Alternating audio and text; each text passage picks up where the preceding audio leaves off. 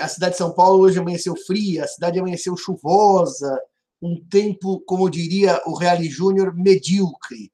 Então, vamos dar reinício à nossa aula eh, de inadimplemento das obrigações. Nós trabalhamos já nesse nosso curso as modalidades das obrigações, nós já trabalhamos nesse nosso curso a transmissão das obrigações e nós já trabalhamos o adimplemento ou pagamento. Essa aula, portanto, é a aula do inadimplemento ou do descumprimento da obrigação. Na aula de ontem, eu dizia para vocês que esse inadimplemento ou esse descumprimento, ele pode se dar com ou sem culpa do devedor. Com ou sem culpa do devedor. E dizíamos ontem, portanto, que se não houver culpa do devedor, haverá incidência do artigo 393 do Código Civil. E o artigo 393 do Código Civil indica o conceito de caso fortuito e de força maior. O artigo 393 dispõe que o devedor não responde pelos prejuízos resultantes do caso fortuito ou da força maior, se, expressa, se expressamente não se houver por eles responsabilizado. Ou seja, o que o artigo 393 prevê, na verdade, é que o caso fortuito e a força maior são hipóteses de rompimento de nexo causal, de rompimento de nexo causal entre a conduta do agente e o dano experimentado pela vítima, entre a conduta do agente e o dano experimentado pela vítima. Em matéria contratual, que é o tema da nossa conversa, o caso fortuito e a força maior fazem romper o nexo causal entre o inadimplemento do devedor e os prejuízos sofridos pelo credor. Portanto, quando na obrigação de dar coisa certa, eu citava para vocês o raio que mata a vaca mimosa, ou o pedreiro que cai do andaime e não pode prosseguir com a obra, há prejuízos? Há. Mas a conduta é culposa? Não. E se a conduta não é culposa, estamos diante de caso fortuito ou de força maior, a lei vai dizer expressamente os prejuízos resultantes de caso fortuito ou de força maior. Aliás, vou até sublinhar aqui a conjunção alternativa ou de força maior, não há responsabilidade do devedor pelo prejuízo.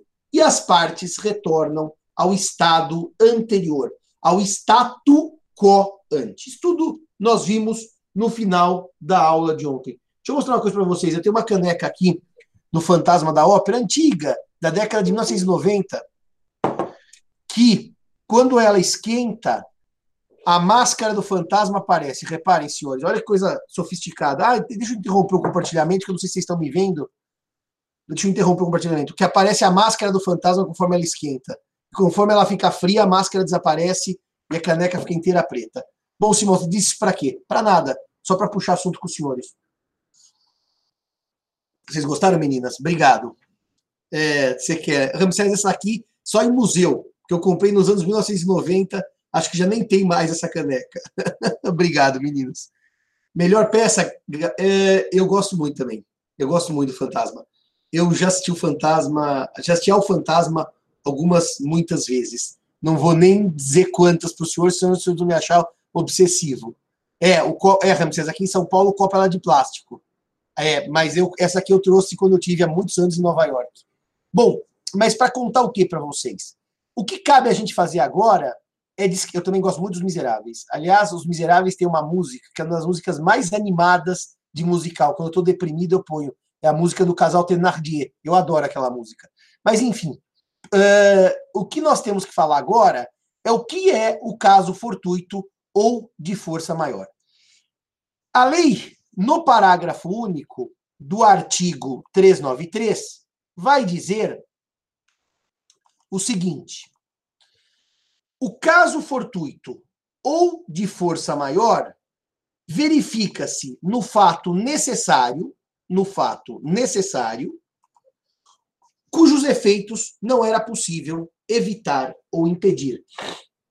No fato necessário,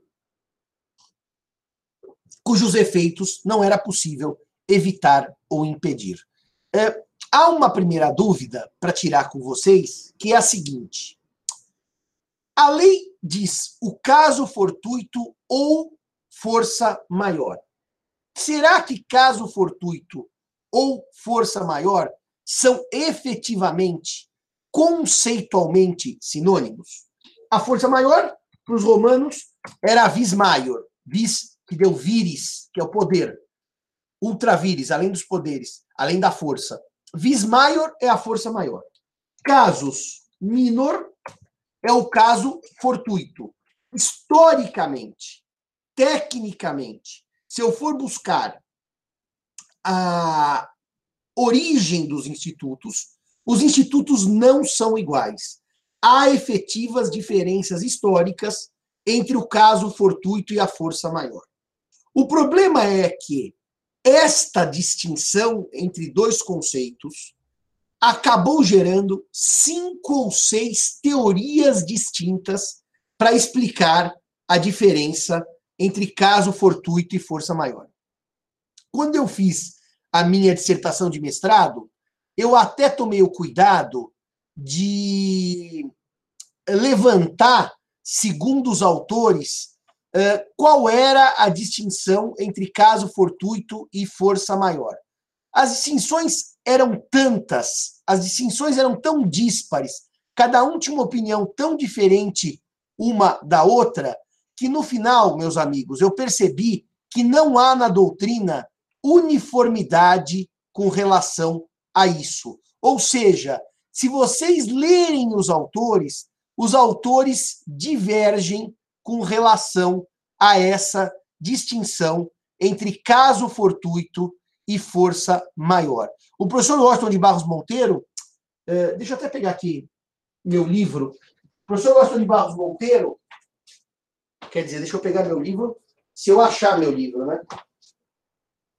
É, não, ele não está aqui em cima. Depois eu mostro para vocês. Na obra de vícios do produtos da Atlas, que eu lancei pela, pela Atlas, ele traz uma distinção em cinco ou seis uh, teorias. Eu vou mostrar para vocês se vocês lerem os autores que cuidam do tema, isso está aqui no meu roteiro de aula, uh, os autores também não têm clareza para distinguir os conceitos de fortuito ou de força maior. Eu vou abrir aqui a minha tela, vou sublinhar para mostrar para vocês como os autores divergem na distinção conceitual entre caso fortuito e força maior. Se os senhores olharem aí, na minha, no meu roteiro de aula, professor Cavalieri Filho, do Rio de Janeiro, que é um uh, professor que tem um tratado, um estudo profundo de responsabilidade civil, ele vai dizer que o caso fortuito é o evento imprevisível decorrente de ato humano ou evento natural. Ah, Cavalieri, portanto, traz o elemento da imprevisibilidade como distintivo entre o fortuito e a força maior. E para o próprio Cavalieri, a força maior é o evento previsível, cujos efeitos são inevitáveis ou irresistíveis. Portanto, para Cavalieri Filho, o que distingue o caso fortuito da força maior é a imprevisibilidade. Agostinho Alvim traz, uh, que tem aquele clássico do inadimplemento das obrigações, ele traz uma outra teoria. Ele vai dizer que o caso fortuito está ligado à pessoa do devedor, à figura do devedor ou à sua empresa. Já a força maior é estranha ao devedor e sua atividade. Portanto, ele vai olhar subjetivamente a quem se refere o evento ou a quem se referem os eventos, se for a pessoa do devedor ou a sua empresa, caso fortuito. Se for estranho ao devedor, é uma situação, ou a sua atividade, é uma situação de força maior. Mas talvez o mais bonitinho aqui seja vocês uh, lerem o Bevilacqua, porque o Bevilacqua vai dizer que o caso fortuito está ligado a eventos naturais. e a força maior a atividade humana. E se vocês lerem na sequência Carvalho Santos, que tem uma coleção com comentários, artigo por artigo, do Código de 16, aliás, uma obra de referência, uma obra que também. Eh, são três obras de referência para se estudar o Código de 16. Clóvis Bevilacqua, João Luiz Alves e Carvalho Santos. Mas o Carvalho Santos vai dizer que o caso fortuito tem a participação humana e a força maior decorre de eventos naturais. Mas, Simão, o que o Bevilacqua diz é exatamente o oposto do que diz o Carvalho Santos. Está errado isso aí que você copiou. Não, não, é exatamente isso. Cada autor tem uma postura própria para definir o que é caso fortuito ou força maior. Cada autor. Então, portanto, os senhores teriam várias teorias. O Ramsés pergunta: um incêndio causado por curto-circuito? Veja, se você for seguir o Agostinho Alvim, o curto-circuito está no risco das atividades do devedor. Então, eu posso considerar, uh, e, e é relativa à atividade do devedor. Então, eu posso imaginar que isso seria, para o Agostinho Alvim, um fortuito. Agora, se você. Vamos pegar o exemplo do raio, Ramsés, que o raio é ótimo. O raio para o Bevilacqua é caso fortuito que é evento natural. E o raio para o Carvalho Santos tem a participação humana, não tem a participação humana, portanto, seria força maior. Reparem que é, os senhores não precisam perder tempo com isso, eu já vou explicar por quê. Por que, que os senhores não precisam perder tempo com esse preciosismo terminológico se eu estou diante do caso fortuito ou da força maior?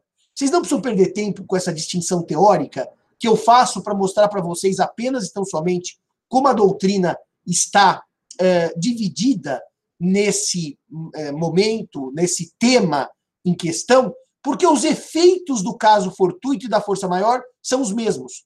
Se os senhores chamarem um incêndio de fortuito ou de força maior, se os senhores chamarem a greve de fortuito ou de força maior, o raio de fortuito ou de força maior, ou o infarto que faz com que o devedor não possa pintar o quadro de fortuito ou de força maior, eu até pensava num caso próprio. Eu estava semana retrasada acabando um parecer. Eu imaginei se eu pegasse a Covid e não conseguisse terminar o parecer, fortuito ou força maior. Se vocês derem qualquer um desses nomes, o efeito é exatamente o mesmo.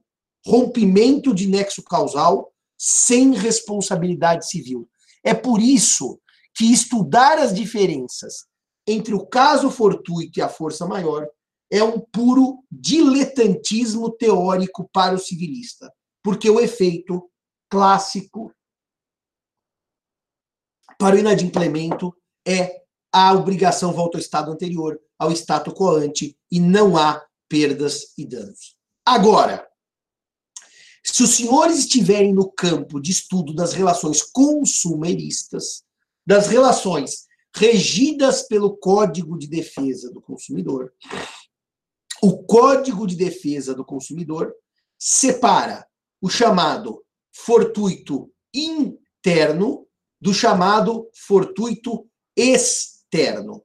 Aliás, na verdade, não é nem o código, porque o Código do Consumidor nem menciona isso daqui. Quem criou essa distinção foi a doutrina consumerista.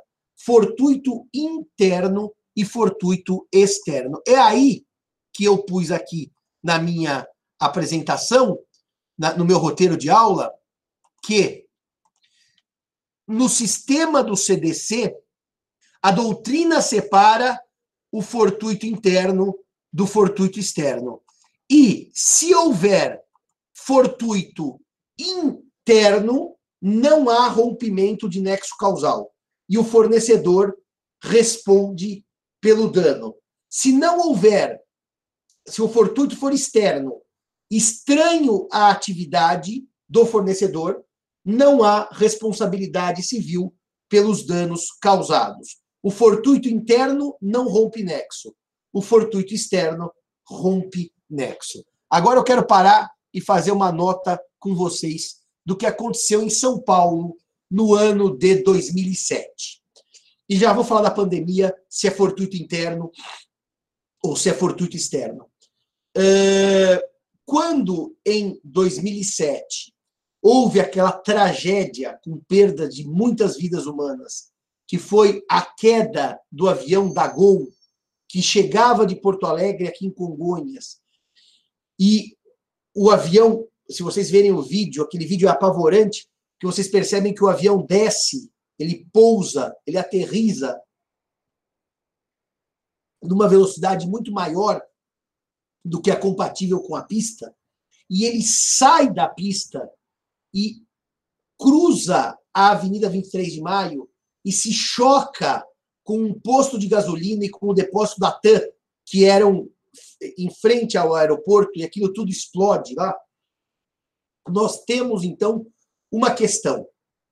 A explosão do avião, na verdade, a queda do avião com a consequente explosão daquele posto de gasolina, que gerou mortes a pessoas que estavam colocando combustível no seu carro. Essa queda do avião, com relação ao posto de gasolina, é um fortuito interno ou é um fortuito externo? Ou seja, senhores, o dono do posto de gasolina indeniza as vítimas, os seus clientes que estavam lá pondo combustível no carro, por força da queda do avião da TAM. Ou seja, o avião bater no posto de gasolina é um fortuito interno, está no risco da atividade do fornecedor, ou é um fortuito externo, estranho ao risco, e o dono do posto de gasolina não paga nada? Ah, Alessandro, só para dizer, qual dessas você acha mais coerente? Eu gosto da ideia do Carvalho Santos, mas eu gosto, isso é puro gosto, tá? Assim como eu gosto de manga e de goiaba e não gosto de mamão, tá, Alessandro? Mas é, a teoria que eu mais gosto é a do Carvalho Santos, que o fortuito, aliás, do Bevilacqua, não, não, do Carvalho Santos, que o fortuito tem a participação humana e a força maior decorre de eventos naturais. Eu gosto dessa. Fortuito tem participação humana e o caso fortuito decorre de eventos naturais. Então, vocês estão me respondendo aí. Ana Luísa, a Ana Heloísa, o Ramsés e a Gabriela. Para o posto de gasolina, o fortuito é externo. É exatamente isso. É a mesma coisa, é um risco não esperado. É um risco que ultrapassa o limite das atividades do fornecedor. É isso mesmo, Guilherme. É por isso que, claro que as vítimas que morreram e, eh, naquele, naquele dia estavam pondo combustível, as famílias terão de quem buscar indenização, mas não do posto de gasolina, e sim da própria TAM. Porque pro posto de gasolina, aquilo é um fortuito externo. Agora, aí, Ramsés, curto-circuito. Dá um curto-circuito e aquilo gera uma explosão no posto de gasolina por uma faísca. Aí é um fortuito interno, que é ligado à atividade do fornecedor. Eu não sei se os senhores, eh, o risco da atividade do fornecedor. Eu não sei se os senhores se lembram, os que são de São Paulo, talvez não que vocês são muito jovens, mas certamente o Marcelo, que é bastante idoso, e o Henrique, que é bastante idoso. O Henrique lembra com certeza, porque o Henrique nasceu no século XIX, né? Ele é o imortal que está conosco, da Academia de Letras, do acidente ocorrido no shopping de Osasco. Bom dia, Henrique. Bom dia, professor. Você se lembra do acidente no shopping de Osasco? De Osasco, não. Não lembra, né? Não. Não, Bom não. dia. Ah, Fala, fala. Exatamente não. Você não era nascido ainda, né? Não, não era. Tá certo. Foi no século XVIII, sendo século XIX. Bom dia, Bruna. Bruna, Bom dia, professor. tudo bem? Tudo Exatamente. bom, senhor? Você lembra do acidente no shopping de Osasco que aconteceu? É, foi no que teve é, alguma coisa relacionada a lixão? Não, o shopping de Osasco, Bruna, na praça de alimentação tinha uma loja. Essa loja teve um vazamento de gás e houve uma explosão dentro do shopping de Osasco. Ah, eu acho que eu lembro. Você lembra disso? Morreram algumas pessoas e, outras muitas se machucaram. Este caso foi tratado como fortuito interno, porque o risco com a instalação elétrica, hidráulica e de gás, ela é considerada eh, risco da própria atividade do fornecedor. Mas não é na ZN, viu? Osasco não é ZN. Osasco é Zona Oeste, Ramsés. É melhor conhecer a geografia de São Paulo. Acho que- acho O que lixão é o Center Norte. Eu acho. Ah, bom, vocês estão falando do Center Norte, já mudaram de shopping. Eu não sei, do Center Norte eu não lembro o que aconteceu. Ah, eu acho que esse que eu falei é do Center Norte, deixa eu ver aqui. É, É, é ele chama Center Norte. o que aconteceu no Center Norte? Tinha o risco de explosão por causa do gás metano. Ah, porque foi construído em cima de um chão? É. Ah, E bom. Mas Mas- acho que ninguém aqui lembra do Shopping Osasco, é de 96, nem eu lembro. Shopping Plaza. né? Não, Marcelo, você não lembra porque é mal informado. Deveria saber, porque isso é um dos casos jurídicos mais relevantes. Você lembra do atirador do Shopping Morumbi, do Matheus Meira? Não, lembrar do caso eu lembro, eu só não lembro quando aconteceu, que eu tinha quatro anos. Portanto, faz parte da sua cultura geral lembrar do shopping de Osasco. É lamentável que vocês não lembrem. Nenhum dos meus orientados, nem de tese de Laura, nem de mestrado, lembram. Isso vai ser assunto da reunião das 10 horas, que daí temos vários assuntos para tratar de acadêmicos com vocês três. Mas vamos seguir aqui. O fortuito interno e externo nem sempre é claro. Eu dou sempre um exemplo para vocês de um acidente numa academia do Rio de Janeiro, em que ela fazia, eh, tinha aulas com algum tipo de luta. Eu acho que era um jiu-jitsu. Eu não, eu não sei, quando eu falo luta, alguns falam, professor, jiu-jitsu não é luta, é defesa pessoal. Bom, com algum tipo de defesa pessoal barra luta com contato corpóreo. E naquele dia, no meio desta aula, num treino qualquer, um dos consumidores, alunos, dá um golpe no outro consumidor aluno e aquele outro consumidor aluno cai e tem um problema de saúde gravíssimo. Ele tem um rompimento da coluna vertebral e fica paraplégico ou tetraplégico, não sei, acho que era paraplégico.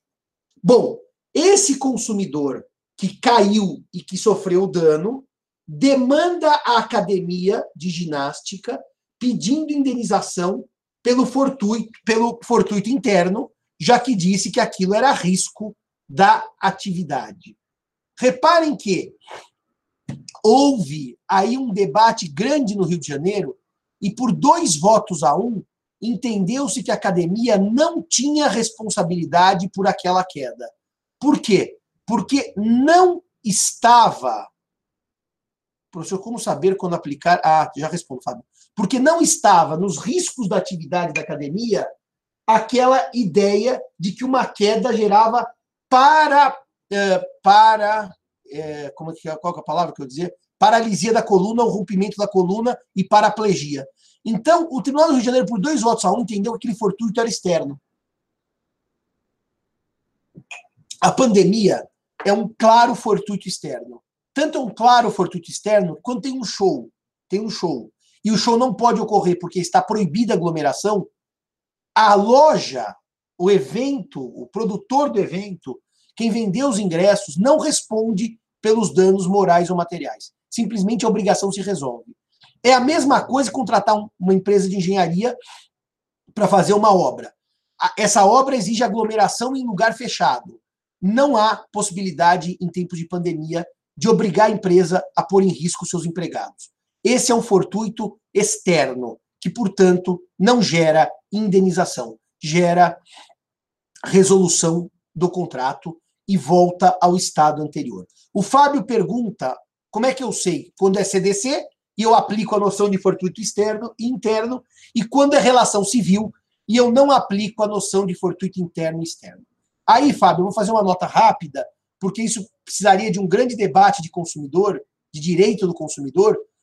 A relação é de consumo quando eu tenho consumidor, artigo 2 do CDC, fornecedor, artigo 3 do CDC, e produto ou serviço que vem eh, definidos nos parágrafos do artigo 3 do CDC. Portanto, para ser relação de consumo e eu aplicar a distinção entre fortuito interno e fortuito externo, eu preciso ter presentes os elementos dos artigos 2 e 3 do CPC, eh, do CDC, desculpem. E daí é, é estudar se a relação jurídica é civil ou se a relação jurídica é de consumo. Naquele meu livro de vícios do produto, estou incomodadíssimo de eu não estar com o livro aqui na mão. Espera só um minutinho.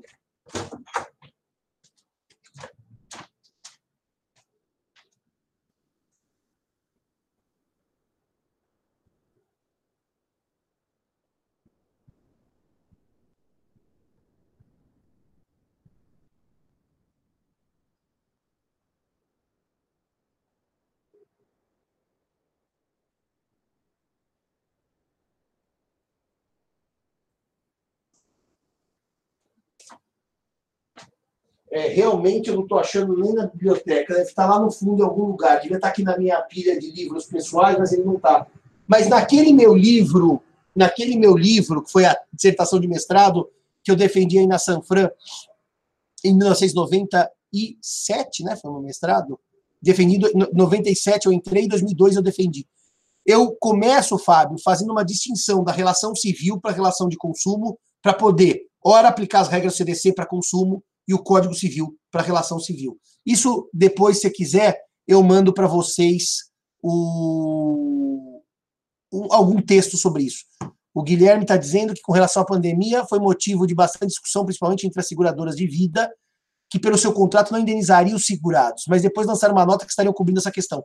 Guilherme, naquele meu, naquela minha live que eu fiz com a professora Angélica Carlini, que é especialista em seguro, eu fiz um grande debate sobre isso, porque a pandemia realmente, a Covid, que é a doença decorrente da pandemia, não estava coberta pela apólice das seguradoras por uma razão muito simples.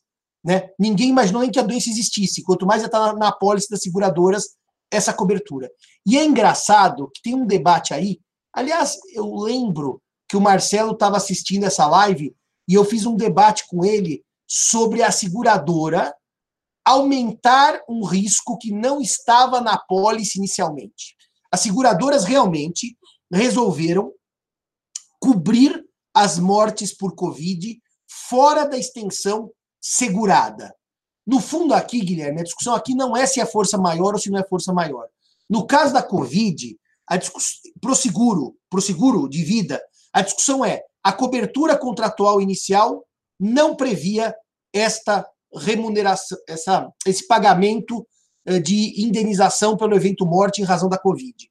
E as seguradoras aumentaram a base unilateralmente e concederam essa cobertura. Há um grande debate sobre isso, e eu agora também não posso me estender, porque, na minha opinião, quando a seguradora faz isso unilateralmente, ela resolve pagar coisas que não estão previstas no contrato, ela gera um problema de fluxo de caixa do dinheiro pago por todos os segurados. Nesse momento, ela vai tirar do bolo garantidor de todos os segurados para pagar para alguns por aquilo que aqueles alguns não tinham direito pela pólice. Isso, para mim, é um grande problema jurídico, porque, no fundo, no fundo, o segurador ele administra o capital pago pelos segurados. Ele não tem uma obrigação só de pagar, que é o dar, quando há o evento danoso, quando há o sinistro. Ele tem uma prestação de fazer, que é administrar o dinheiro dos segurados. Então, para mim, há um grande problema quando a seguradora resolve pagar o que não está coberto pela pólice. Porque, para mim, vale um velhíssimo provérbio. Se o Marcelo não lembra nem do acidente do shopping de Osasco, e nem a Bruna lembra do acidente do shopping de Osasco, também não vão lembrar desse velho provérbio, que é fazer gentileza ou fazer graça com chapéu alheio. O segurador não paga do próprio bolso, ele paga com o dinheiro dos outros segurados. É só para fazer uma nota, tá? Eu agora estava aqui, fui comprar de manhã para vir aqui ao escritório. Quando eu venho, eu compro sempre iogurte, compro água e compro clube social, que a dieta foi para o saco na pandemia, então estou comendo bolachinhas. E daí o Carrefour está fazendo uma campanha, e eu fiz uma doação, de doar uma parte, você compra, e ao final você fala assim, quer pôr mais um real, cinco reais para ajudar as famílias carentes? eu acho muito legal e eu fiz a doação. Mas eu sempre fico pensando nessa hora, né? Se a empresa pede para que eu faça a doação, no mínimo ela deveria também doar um valor correspondente para que houvesse. Ela está fazendo uma, uma angariação de recursos, mas o que ela está doando não é do Carrefour, é meu dinheiro. E eu fico pensando nisso. Quando o segurador faz essas, essas graças, essas, esses, essas benesses com chapéu alheio, sai bem na fita porque sai na imprensa. Seguradores simpáticos às famílias com Covid pagam a, pagam a, a, a indenização pelo evento morte, mas ela está fazendo graça com o dinheiro alheio. Meus amigos, vamos voltar então para debater agora, nos termos do Código Civil, o conceito de caso fortuito ou de força maior, e não mais com a distinção o que é fortuito ou o que é força maior, mas somente o conceito do parágrafo único do artigo 393. Pelo parágrafo único, então, caso fortuito ou de força maior, verifica-se no fato necessário. Necessário quer dizer imprescindível, que não há escolha, não há como eu retirá-lo da realidade. Então, por exemplo, um fato necessário que ultrapassa qualquer escolha dos contratantes é o dia que há uma greve nos transportes públicos de São Paulo e a cidade se paralisa. Esse é um fato necessário. Um outro fato necessário é, por exemplo, a passagem de um tufão, de um furacão. Vocês sabem que na América do Norte, em especial nos Estados Unidos, há uma temporada da hurricane season, dos tufões e furacões. Aliás, tem o gale e o hurricane, né, dependendo da intensidade. Isto é um fato necessário.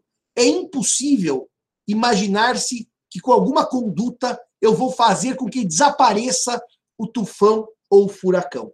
É a mesma coisa a pandemia. A pandemia é um fato necessário. Aliás, é tão necessário que os efeitos que, que os efeitos sociais são dramáticos, não só no pior deles são as perdas de vida, como também todas as restrições que nós estamos sofrendo. Portanto, neste sentido, fato necessário, eu diria para vocês que é aquele que ocorre e que não há como retirá-lo da ordem fática, porque não há opção entre ele e não ele. Quando, portanto, eu trato de um fato necessário, nunca e aqui cabe uma nota importantíssima antes de eu prosseguir com o conceito, nunca a doutrina considerou para o conceito de caso fortuito ou de força maior, nessa noção de fato necessário, as condições pessoais do devedor. Não, não. Isso nunca entrou em jogo. Eu explico, eu explico.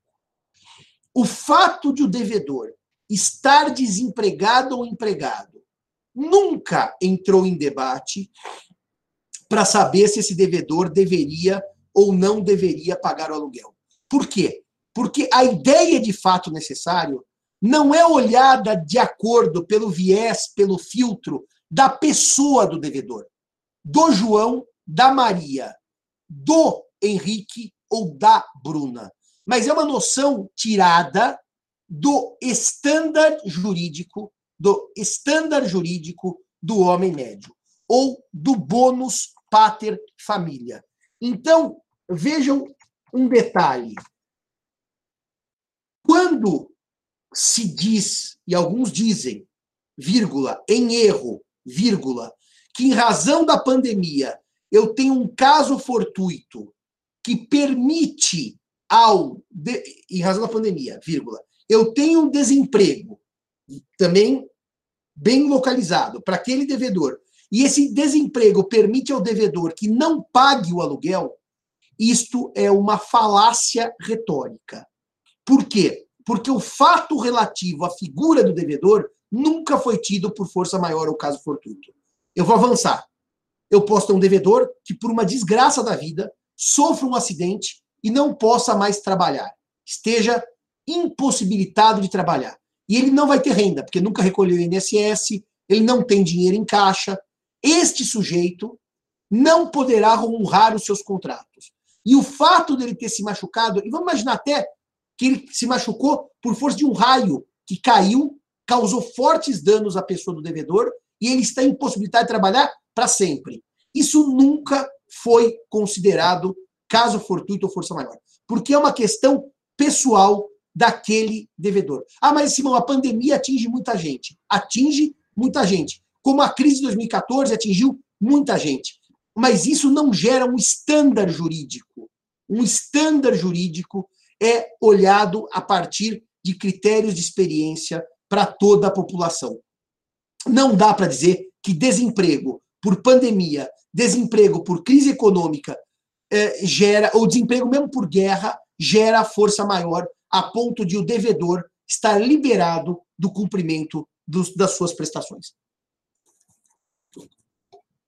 Portanto, os exemplos da doutrina são sempre com a obrigação de fazer, né? Se aquele devedor não consegue fazer por uma limitação pessoal, isso é irrelevante para o conceito de fortuito ou de força maior. Aquele. Nós, nós temos que olhar um padrão. Eu sei que isso na prática pode dar uma dúvida para vocês, e vocês são uma geração socialmente consciente, o que é muito louvável, o que é muito correto e o que é muito melhor do que a minha, que era socialmente é, incon, inconsequente, não ligava nada para. Aliás, vocês são uma geração de altruísmo e menos de egoísmo. Não, não que só traga benesses, a gente podia um dia, presencialmente na Sanfran, discutir as diferenças entre as gerações mais altruístas e as mais egoístas, que as mais altruístas também tendem a ser mais radicais nas suas convicções e menos democráticas. Mas vocês que são uma geração uh, altruística estão uh, se perguntando: poxa, Simão, mas você está dizendo que o sujeito fica desempregado? Sim, estou dizendo isso. E fica desempregado e não pode trabalhar porque deu uma pandemia que, infelizmente, gerou uma crise mundial econômica sem precedentes. Sim. E você está dizendo que isso não é fortuito, não é força maior para ele deixar de pagar o aluguel? Sim. Estou dizendo que não é fortuito, não é força maior. Mas então você está dizendo que o direito civil vai numa situação dessa deixar o sujeito sem casa. Vai, vai deixar o sujeito sem casa. Assim como se ele não pagar a escola, o filho vai ficar sem escola particular. Assim como se ele não pagar o plano de saúde, ele vai ficar sem a cobertura. Vai ter que se valer do SUS. Mas, Simão, isso não é justo. Vocês vão usar o justo de justiça com J maiúsculo. Isso não é justo. O problema é que o direito civil não é o mecanismo adequado para distribuição de renda ou para políticas públicas. O direito civil regula uma relação contratual sinalagmática. E a grande pergunta que eu faço a vocês é: eu sou devedor e não posso pagar aluguel. Coitado do devedor. Mas alguém olhou o credor, que pode ser uma senhora idosa que também viva só daqueles aluguéis e que sem aqueles aluguéis ela pode passar fome? Reparem, o direito civil não vai olhar a figura do devedor, pessoal do devedor, para chegar num estándar de caso fortuito ou de força maior. Vai olhar um padrão do homem médio. E o direito civil, portanto, vai, em certa medida, nesta visão altruísta que vocês têm social gerar injustiças. Mas são injustiças lidas por essa ótica altruísta que não é a funcionalização do direito privado. Alguém vai escrever aí logo, em um minuto. Mas, professor Simão, o direito civil não tem a função social do contrato? Como é que fica a função social do contrato? Não fica, porque a função social do contrato, que é tema do próximo semestre, não é fonte de distribuição de renda. Distribuição de renda não passa pelo direito civil. Passa em situações pontuais, quando o direito civil, por exemplo, determina impenhorabilidade de certos bens. Aí passa pelo direito civil. Mas não é regra do direito civil fazer distribuição de renda. É por isso que o desemprego, a doença do devedor, não são considerados ou consideradas como causa de fortuito ou força maior. O devedor que está desempregado tem que pagar a luz e a água. Até o Cícero, outro dia, quando falávamos sobre isso lá atrás, ele disse assim: mas há decisões em que o devedor desempregado pode continuar recebendo luz e água, que são serviços essenciais. Isso é verdade. O problema dessas decisões é saber quem paga a conta. Porque já dizia o Friedman, there is no free lunch. Se o particular, que é a Eletropaulo em São Paulo, está distribuindo energia de graça, de graça, porque o juiz disse que ele não pode cortar energia, porque energia é serviço essencial, esse custo vai ser repassado a todos os demais consumidores. No fundo, quem vai pagar essa conta somos nós. Se os senhores olharem o que aconteceu com o setor de energia elétrica, com a crise da presidente Dilma de 2014, cinco anos de pagamentos que nós todos fizemos para recuperar o setor elétrico, nós pagamos, e eu estudo razoavelmente bem o setor elétrico, porque eu gosto, porque eu tenho um professor da Poli que é meu amigo e que me convida para os MBAs da Poli, e porque meu pai é engenheiro, eu tô sempre fiz bancas na Poli de energia elétrica. No setor elétrico, sempre que há o desajuste, quem paga a conta somos todos. Agora, agora, com a crise de 2020 do coronavírus e aquela dotação especial de 900 milhões por MP às distribuidoras de energia, nós vamos pagar essa conta. A nossa conta já aumentou e vai aumentar e ficará alta por cinco anos, porque não há no direito privado, não há no direito privado um mecanismo mecanismo de distribuição de renda. Se alguém paga, os outros compensam, que somos nós. É por isso que não dá para defender a tese, que eu discordo. Outro dia no Tá Fazendo Direito, aquele meu podcast, aliás, gravamos ontem, Tá Fazendo Direito em tempos de pandemia. Falei daquela blogueira da Pugliese que perdeu os, os contratos. Mas eu dizia que não está fazendo direito, conversando com o Tartucci e com o Bunazar, uh, nem sempre há uma relação desigual de suficiência das partes.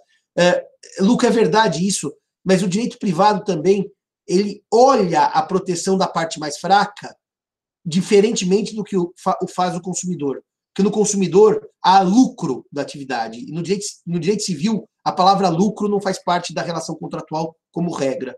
Assim, a gente não contrata visando ao lucro, a gente contrata visando a circulação de riquezas.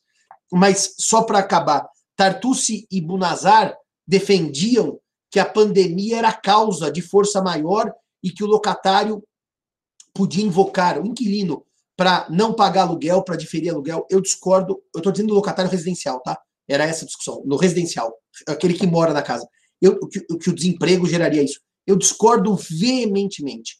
Isto é jogar fora toda uma conquista histórica sobre a noção de fortuito ou força maior. Bom, a pandemia gera necessidade de ampliar alguns temas que eu não falava antes. Mas eu quero só acabar aqui o conceito, porque, além de o fato necessário, o Código Civil diz também que os efeitos não era possível evitar ou impedir. Há uma inevitabilidade dos efeitos. Ou seja, vem o fato necessário e eu não consigo evitar os efeitos. Então, reparem, reparem, reparem. Quando vem um tufão e destrói a cidade, eu não posso exigir do pedreiro que estava fazendo a obra que fizesse a obra na passagem do tufão com a cidade destruída. Porque os efeitos do tufão, nesse ponto, são inevitáveis. É a mesma coisa de quando o advogado não chega à audiência, porque há uma enchente, aconteceu com um conhecido meu, que o Rio Pinheiros sobe, a marginal entra em caos e o advogado não chega à audiência.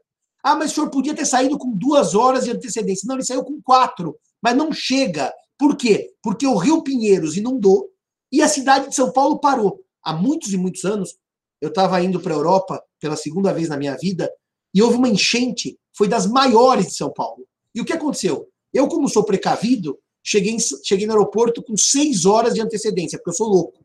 Mas o resto do voo não chegou, nem a tripulação, e o voo não saiu. Por quê? Porque aquela força maior, que foi a enchente, aliás, eu vi uma cena que é dantesca. Sobre, eu passei sobre a ponte, o Rio Pinheiros retomou o seu curso natural, natural, aquele curso antes de construção das marginais, e ele tomou as marginais. As marginais viraram leito do Rio Pinheiros. E o que aconteceu então? As pessoas não chegaram, porque o efeito dessa chuva é impossível evitar ou impedir. Há algumas prestações que, mesmo num sistema de pandemia, os efeitos eu posso evitar ou impedir. Vamos supor que o pagamento fosse feito do meu aluguel ao Marcelo pessoalmente em mãos. Bom, mas pessoalmente em mãos, em tempos de pandemia e de quarentena, é algo que não é possível, que põe em risco a saúde minha, devedor, de ir até o Marcelo, e mesmo a saúde do Marcelo, credor, em receber o aluguel da minha mão. Mas lembra que eu fosse velho, que eu pagasse em dinheiro o aluguel. Dá para evitar esse efeito da pandemia, que é a impossibilidade física do pagamento? É óbvio que dá. Hoje, 99% das pessoas têm conta em banco. E um, um volume enorme de pessoas tem home banking para fazer transferência bancária. Então, reparem, não poder pagar em dinheiro na mão do Marcelo não quer dizer que eu não possa pagar em dinheiro por transferência bancária, como regra. Então, senhores, nós temos que olhar também no conceito de fortuito de força maior a inevitabilidade dos efeitos. É, eu não posso acabar essa conversa sem contar para vocês o caso do Matheus Meira, que é um caso que eu conto no terceiro ano, mas eu vou recontar isso. Se eu for professor de vocês no terceiro ano, eu vou recontar essa história. O caso do Matheus Meira é um caso curioso, porque o Matheus Meira, ele estava. Eu nem lembro. Marcelo, veja aí o ano que foi do Matheus Meira no Shopping Morumbi. Ele estava no Shopping Morumbi, aqui, Zona Sul de São Paulo, foi assistir a um filme chamado Clube da Luta, e ele estava com uma bolsa, uma mala, uma, alguma coisa, 99, foi 99, Matheus, é. E ele carregou uma metralhadora dentro daquela mala. E ele entra no shopping, paga seu ingresso, vai ao cinema. No meio do filme ele sai, vai ao banheiro do cinema, monta a metralhadora, que ela era daquelas desmontáveis, ele monta a metralhadora, vai para frente da tela, ele estudava medicina, o Matheus, e fuzila as pessoas que estão na audiência. Alguns morreram, evidentemente. Os que não morreram, alguns se machucaram, evidentemente. E os outros passaram por um susto absurdo, um medo terrível da morte. Bom, esses que se machucaram, esses que se assustaram e as famílias dos que faleceram entraram com uma ação contra o shopping Morumbi e discutindo o chamado fortuito interno e por ser fortuito interno, o shopping responderia pelo pela morte ou pelos danos sofridos pelos que assistiam ao filme Clube da Luta. O debate era: o Matheus Meira, o assassino do Shopping Morumbi, quando entra e fuzila a plateia que está assistindo ao filme Clube da Luta. Eu estou diante de um caso fortuito ou de força maior, um fortuito externo, estranho à atividade do shopping, ou eu estou diante de um fortuito interno, que está nos riscos da atividade do shopping. No fundo, o debate era os efeitos de uma pessoa entrar com uma metralhadora dentro de uma bolsa num shopping center. São efeitos evitáveis? Poderia o shopping ter impedido tais efeitos? Houve uma decisão do Tribunal de São Paulo, que confirmou a sentença da vara de Santo Amaro e admitiu. Não, houve uma decisão e depois houve um recurso para o STJ. A decisão de São Paulo disse A e o recurso do STJ, o recurso especial, na decisão, o acórdão disse B. Então eu queria perguntar para vocês, e eu já conto o final da história, para fazermos o intervalo do meu café, que esse meu café já esfriou. Reparem que aí a máscara do fantasma já está escura, tá vendo? Porque agora já está fria a caneca. Agora eu pergunto a vocês: vocês acham que o atirador do shopping Morumbi é, letra A, fortuito interno e o shopping paga a conta, porque ele poderia ter impedido aquilo? Ou letra B, fortuito externo e o shopping não paga a conta, porque é um fato inevitável, os efeitos não eram possíveis evitar ou impedir. O B é o externo e o A é o interno, hein? Nossa Senhora, maioria esmagadora diz que é. Ah, então, o Gabriel fala da bolsa do rapaz, que o shopping foi negligente. Então, a maioria diz que é fortuito externo. Então, vamos lá. A primeira instância, Santo Amaro, e o Tribunal de Justiça de São Paulo, que está aqui a três quarteirões da faculdade, disse que era fortuito interno, que o shopping deveria, deveria ter detectado. E por quê? Porque o Guilherme diz o seguinte: não deveria haver um detector de metal. Essa foi a tônica do debate. Esse debate, para mim, é um dos mais bonitos de se fazer numa sala de aula presencial. Aqui fica com letrinha, porque não dá para dar a palavra para os senhores. O STJ diz que não.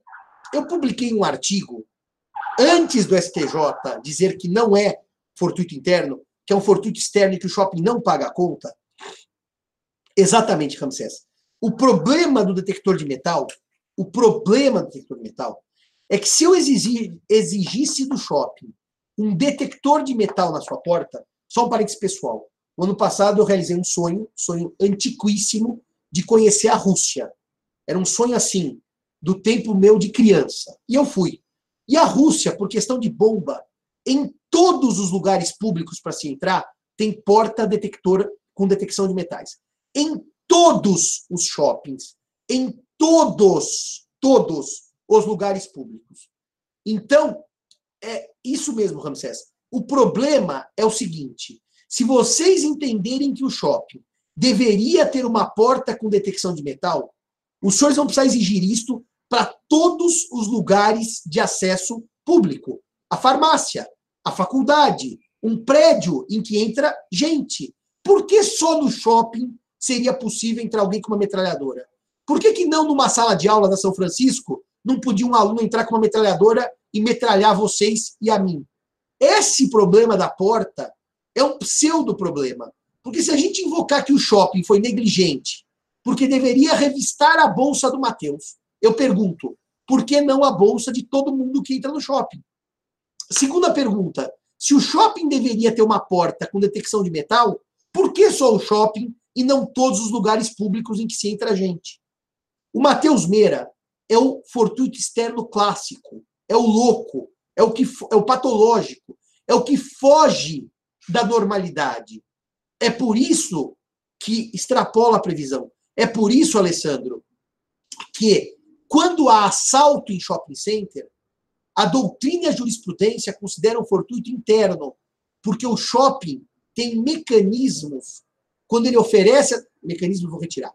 Tem uma proposta, quando ele oferece a segurança, de dizer: venha para o shopping, porque você não pode ser assaltado. Você não quer ser assaltado. Venha ao shopping porque você não quer ser assaltado. É por isso que aqueles sequestros relâmpagos que ocorrem em estacionamento do shopping são considerados fortuito interno e o shopping paga a conta.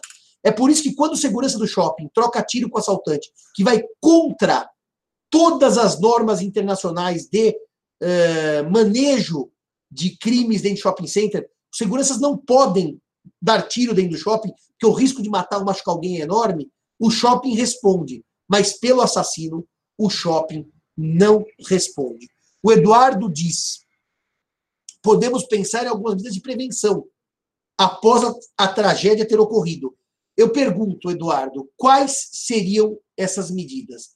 Ah, o Guilherme diz, mas o cinema cobra o ingresso, isso não muda a situação?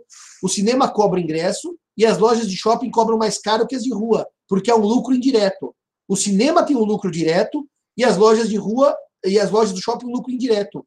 Aliás, Caio Mário, há muitos e muitos anos, no parecer para os shopping centers, contratado pelos shoppings, deu um parecer que dizia como o shopping não cobra o estacionamento, estou dizendo naquele tempo que não cobrava, o shopping não responde pelos danos causados aos carros estacionados. Mas daí que aconteceu? A, a, a jurisprudência, imagine, o shopping cobra, só que de maneira indireta, cobra no lucro das lojas. Tanto é verdade que, como, olha como o direito, análise econômica, o direito muda a realidade. Ué, já que o shopping cobra e responde, é melhor cobrar logo o estacionamento. Reparem que a cobrança dos estacionamentos em shopping não é tão antiga. Eu não sei, Bruna, Marcelo, vocês se lembram do tempo que não cobrava estacionamento? Ou só eu que sou muito velho que me lembro daquele tempo? Marcelo? Professor, na minha época já cobrava direto. Assim. Então, então vocês não são daquele tempo. Naquele, como diria a Bíblia, in nilo tempori dixit eso, naquele tempo que eu ia a shopping, não se cobrava. Mas reparem, o Pois shopping. é. Fala, Bruna. Acho que eu lembro. Ah, não, desculpa, era supermercado. Não, então não, o shopping sempre cobrou. Tem, tem shopping que não cobra ainda. O Como é que é? Interlagos. Tem shopping que não cobra ainda. Tem shopping que não cobra ainda. Qual deles não cobra? Interlagos, por exemplo. O Interlagos, por exemplo. É, é, eu lembro bem que o Marketplace, o. Não é Marketplace, meu Deus.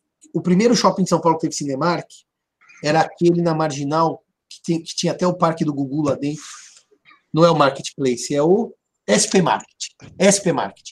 O SP Market é um shopping que foi o primeiro Cinemark do Brasil. E eu, viciado em cinema, eu ia para lá, chegava às duas e ia embora meia-noite. Assistia três, quatro filmes na sequência, uma coisa de gente louca, né?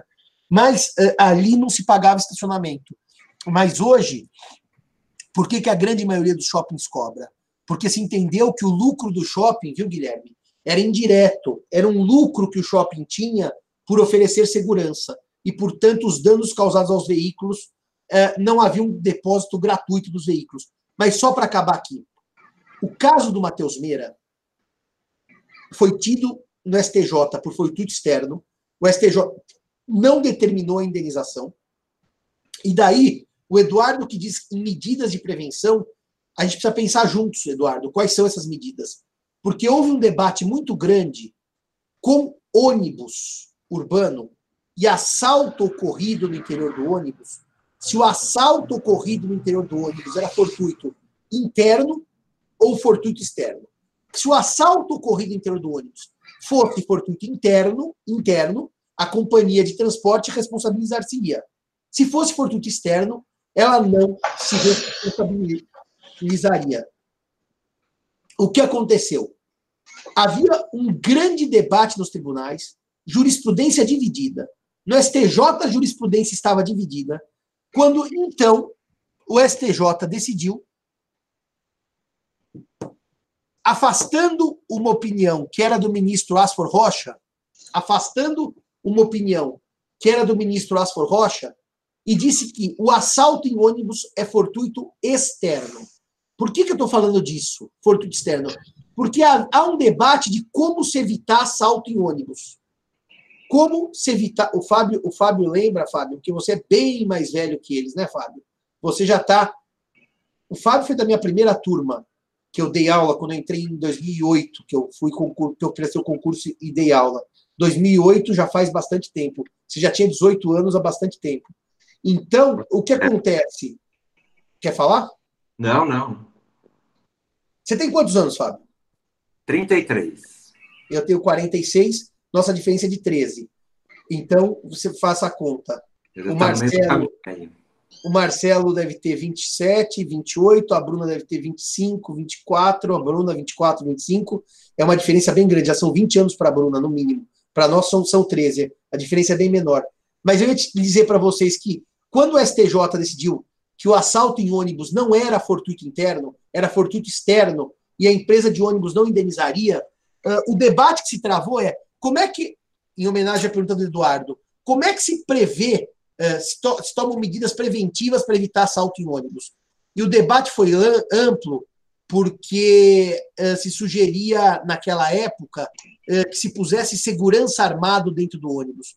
E isso é só para quem realmente não entende nada de segurança. Se puser um segurança armado dentro do ônibus, não só não previne assalto, como aumenta o risco de morte das pessoas dentro do ônibus. E daí falar, ah, põe câmera de segurança. O fato é que não há medidas eficazes comprovadas para assalto em ônibus. É, é isso mesmo, Alessandro. Matar todo mundo no tiroteio. O Eduardo diz: uh, como o caso detector de metais não fosse uma medida prática, teremos de colocar em todos os lugares, mas uma solução para certas tragédias são, no geral, pensadas após elas terem acontecido. É verdade.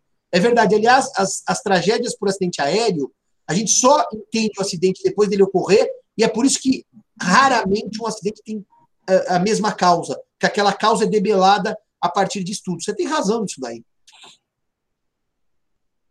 Sim, é difícil exigir antes que ocorra, Eduardo, você tem toda a razão. Agora, veja um detalhe. Uh, isso não quer dizer que todas as soluções surjam a partir das tragédias. Tem coisas ainda inevitáveis. É o exemplo da, da história do assalto no shopping. E o Eduardo termina dizendo: Eu vou fazer nosso intervalo. No 11 de setembro, as pessoas fumavam dos aviões. Tinha-se uma noção genérica que era comum. Não é verdade, tá? Que antes do 11 de setembro as pessoas fumavam dentro de avião. Eu já voava muito nos anos 2000, eu tinha muito trabalho de avião e já não se fumava dentro de avião. O, a, aliás, eu acho que até, Eduardo, dá uma levantada na internet. Quando é que foi que se proibiu o voo em avião? Foi muito antes do 11 de setembro. Eu, eh, nos anos 90, 96, 97, eu tinha uma cliente em Vitória, eu toda semana voava eh, em voo nacional e já não se permitia voo. Eh, fumo. Eu sei porque eu sou asmático. professor, parece que a empresa tem um dever ordinário não podendo se exigir o dever extraordinário. É isso mesmo, Ana. Porque o dever ordinário, o dever ordinário, está nos riscos da atividade, está no fortuito interno, que é evitar, por exemplo, sequestro relâmpago em estacionamento do shopping. Agora, o extraordinário, que é o caso do Matheus. Eu quero narrar uma história que eu citava como história falsa, porque eu tinha visto naquele vídeos incríveis uma pequena cidade americana, eu citava como eh, história, e descobri que aconteceu nos anos 30 ou 40 aqui em São Paulo. Uma, uma cidade americana, um circo, nos anos 80, estava com seus animais desfilando no meio da rua para fazer propaganda do circo, do espetáculo circense. E nesse vídeos incríveis, uma fêmea de elefante, uma aliá, elefanta ou elefoa, os três, os três termos são aceitáveis na língua portuguesa, ela tem uma crise nervosa, ela se solta e ela sai em direção a uma loja de automóveis. E essa fêmea de elefante, nesse surto, se joga sobre o vidro, estoura o vidro da loja e pula em cima de um carro. A pergunta que eu fazia aos alunos era: se o meu carro estiver numa oficina mecânica para ser arrumado e um elefante pula sobre o carro, para o dono da oficina mecânica, isso evidentemente é um fortuito externo. Eu posso reclamar indenização do dono do circo, mas não do dono da mecânica, porque elefante destruir carro é exatamente o fortuito externo. Como é que se evita que elefante destrua carro? Ninguém adota prevenção a elefantes destruindo carros. É por isso, senhores e senhoras, que eu entendo que nesta hipótese, nesta hipótese, nós não podemos responsabilizar o shopping center. No caso do Matheus Meira, que é o fortuito externo. No caso do elefante, nós tivemos aqui em São Paulo, então, uma loja de penhores que. Aliás, quem me mandou esse, essa, essa decisão foi do professor Zanetti, depois de uma aula minha em que houve. É, foi o Zanetti que me mandou. Foi exatamente isso. Ele me mandou exatamente a decisão do TJ na Xavier de Toledo, em que um elefante entrou na loja de penhores e destruiu os bens empenhados.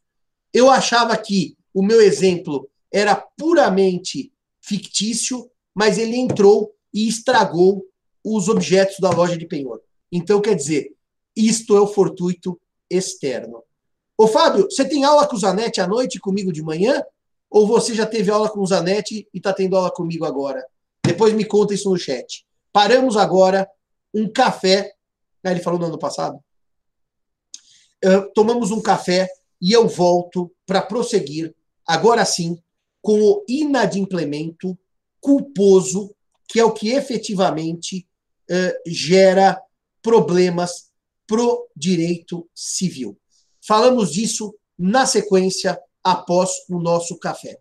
Até daqui a pouco, meus amigos e minhas amigas.